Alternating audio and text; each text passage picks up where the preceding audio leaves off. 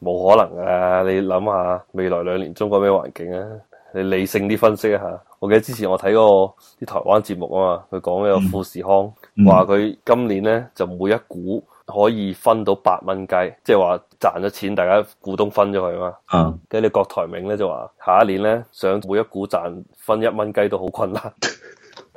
當係洗牌咯。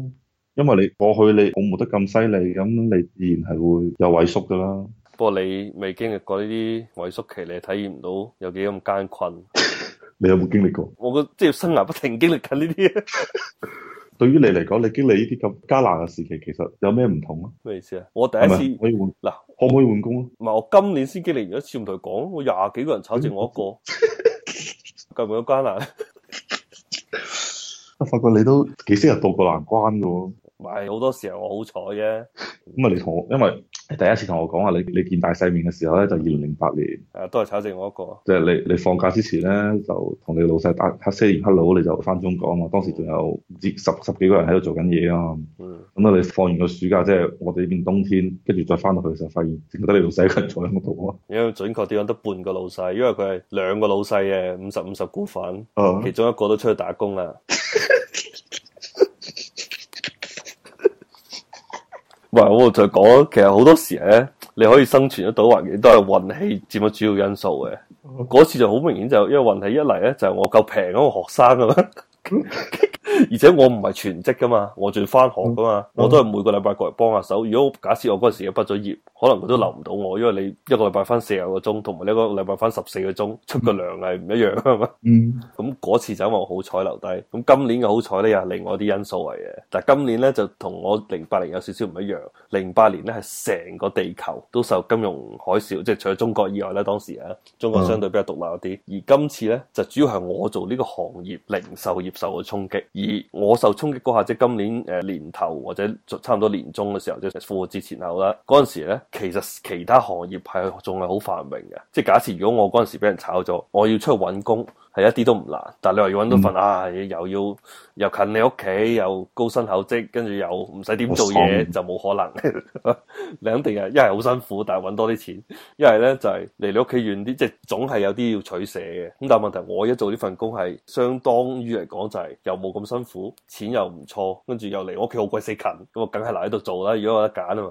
哦，不過活下去都係好重要嘅，活得下去就夠噶啦，我覺得。而且我頭先未講完嘅，我嗯喺復活節嗰下係經歷過第一波，其實喺聖誕之前有第二波又炒人，但即係係我即哋係你公你司啊講，聖誕節之前就係話今個禮拜嘅事喎。呃誒唔係前一個月左右啦，大概嗯即係一個月之前，我哋公司其實有經歷咗另外一班炒人，即係炒人嘅潮。但係咧，因為最大問題，因為我已經喺我呢州得翻我一個啊嘛，所以我感受唔到啲咩變化，炒一炒 其他州。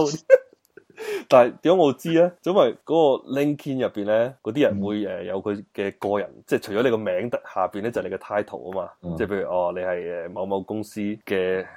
建築師或者咩咩都好啦，你有個你嘅工作嘅嗯你有 title。 status 啊嘛係啊，因為我都好少上呢啲嘢，我一上去一睇，誒呢幾個人以前都係喺我哋公司悉尼總部度做嘅，相對屬於中上層幹部啊，嗯一咗全部換晒公司，全部唔都幾好啊，都揾到嘢做啊，容易，即係證明其實你係我冇話哋咯。呢啲呢啲結構性調整啊嘛。依家係呢一個行業出現問題，但係唔係話成個社會出現問題。零八年係成個社會出現問題啊嘛，所以你依家咧仲係未到嗰個關口，你未體驗得到。我一直同佢強調啊，未嚟噶嘛呢一下。而其實咧真正嚟咗嗰啲咧，就我琴日同你講啊，大公司可以炒人啊嘛。嗰大公司，你你講啦，你話咩啊？你話咩格力啊，定咩美的啊，定乜鬼？你咁睇，咪做呢啲咁嘅結構性調整咯。佢重新洗牌，將入邊可能你成個名冊入邊有一萬人嘅，或者要縮到五千人，咁個結構可能同一萬人有少少唔一樣咁嘛。嗯咪重新，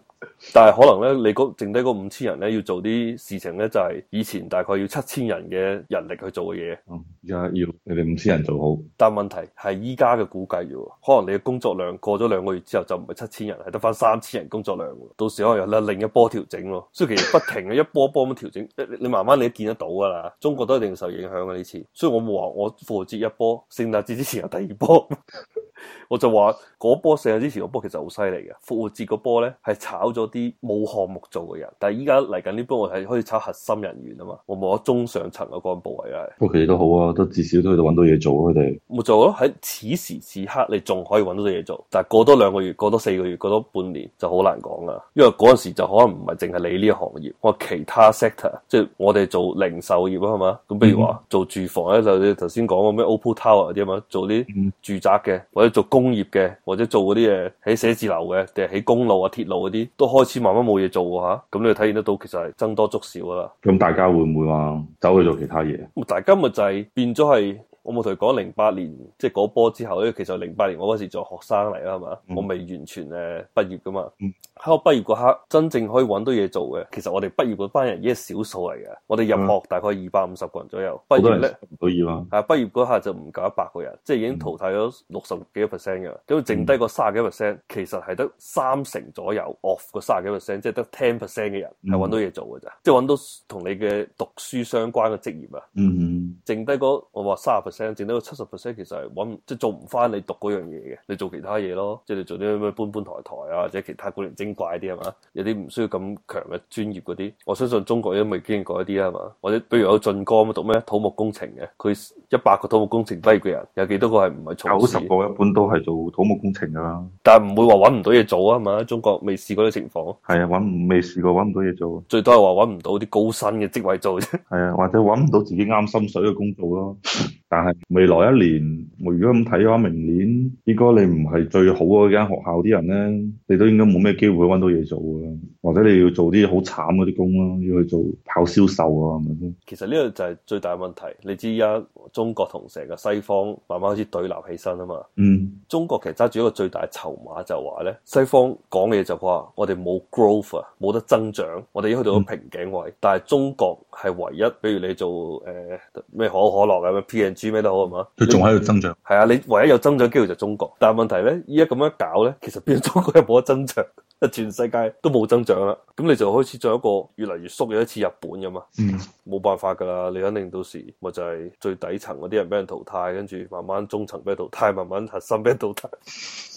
咁咪點啊咯？你冇咁多 job 咯喎。你幻想下，如果你以前你做嗰啲公司咁，你係做緊一億嘅生意、兩億嘅生意，突然之間萎縮到五千萬、四千萬，咁好多人冇嘢做喎。咁點算啊？你只能夠炒啫嘛。咁就係炒咗之後，佢做乜春咧？所以中國咧，之前阿爺嘅策略係冇錯㗎，佢一直要 keep 住個增長嘛。增長就係等你啲人唔會冇嘢做， 因為外國咧仲有啲所謂嘅 safety net 啊，即係你之前講咧嘛，哦，萬一假設啦，假設好似你老婆或者你，因為你哋冇房產噶嘛，係咪喺澳洲？嗯咁如果係啊失業咧，政府係會有一定嘅補助噶嘛，但係如果你有房產嘅就慘啦，政府唔會補助你噶，哦啊，政府要賣咗自己棟樓，即係你有資產啊嘛。哦，唔使我幫啦，你可以自己幫自己。